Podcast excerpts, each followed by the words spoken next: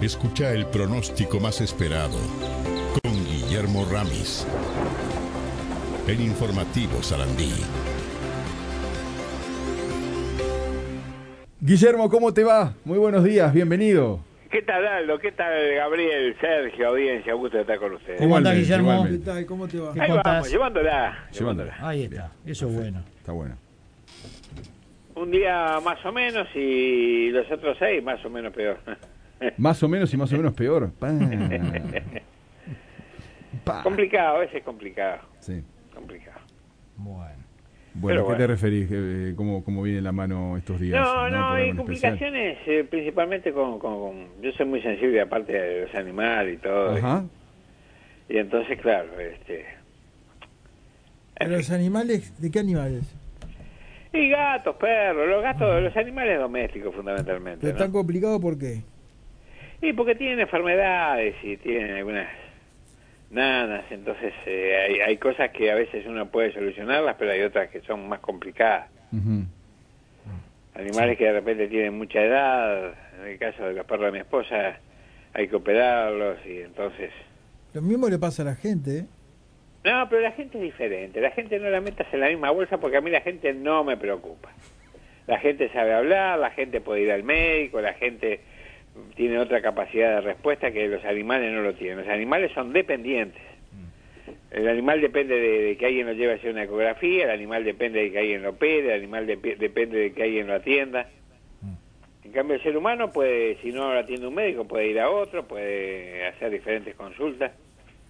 Sí, Tiene, sabés- muchos más elementos. ¿Sabés que- una cosa, Guillermo? Respecto a eso que decís también, que depende del ser humano, Mm. es el hecho de que no hagan la maldad, que muchos lo hacen, de desprenderse de repente de una mascota, Ah, bueno, sobre todo de los cierto, perros, mirá, y agarran y los dejan, los Y atados Qué horrible en, eso, en los refugios, espanto. por ejemplo, ¿no?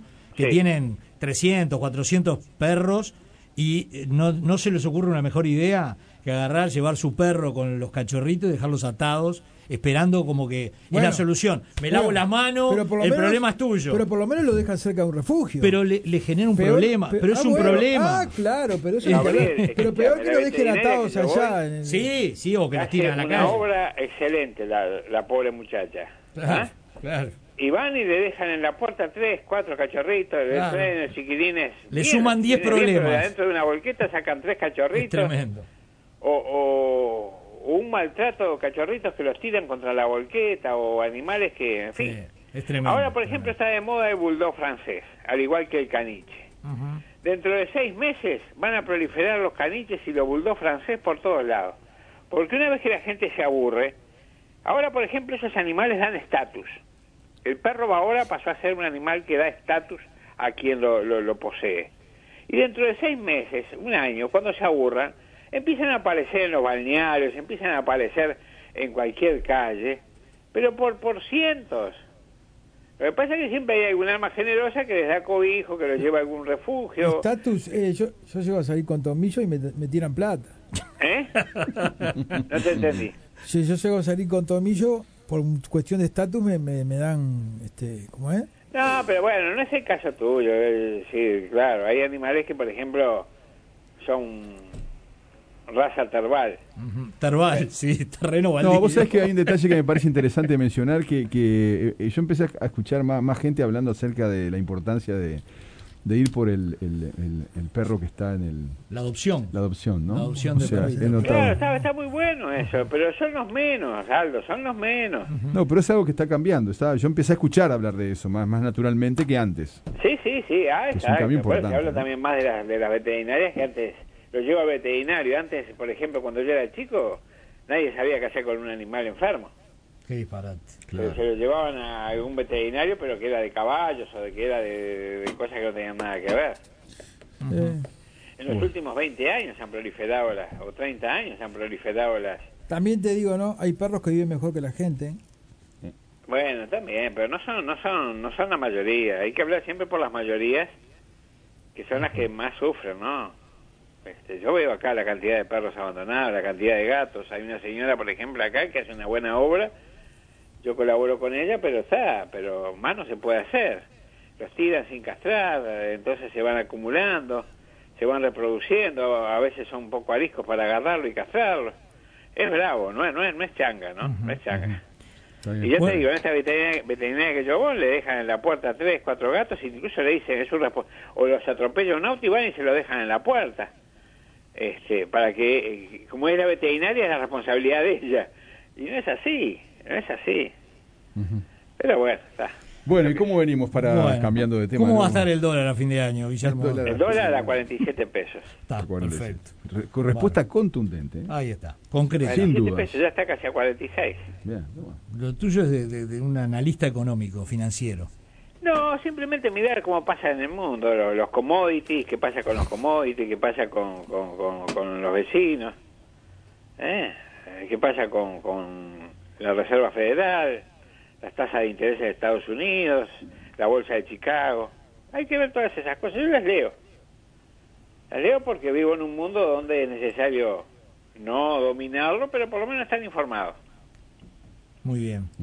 Bien. Bueno, así que les voy a informar del tiempo. Pero qué Ah, amable. bueno, está, dale, ya Para está. Esa es la yapa, viene a ser, dale. Ustedes están medio apagados hoy. ¿Qué les pasa? No, no, para ¿Tienen que nada. tomar algún... No, Estamos tenemos, hablando toda de- la, tenemos toda la bombita prendida, ¿no? Sí. no, estamos bien. hay- ¿cuán- che, no había cuánta bombita hay en este estudio. ¿eh? con, el consumo. Hay unas Sí, cuantas bombitas, sí. Están todas prendidas, pero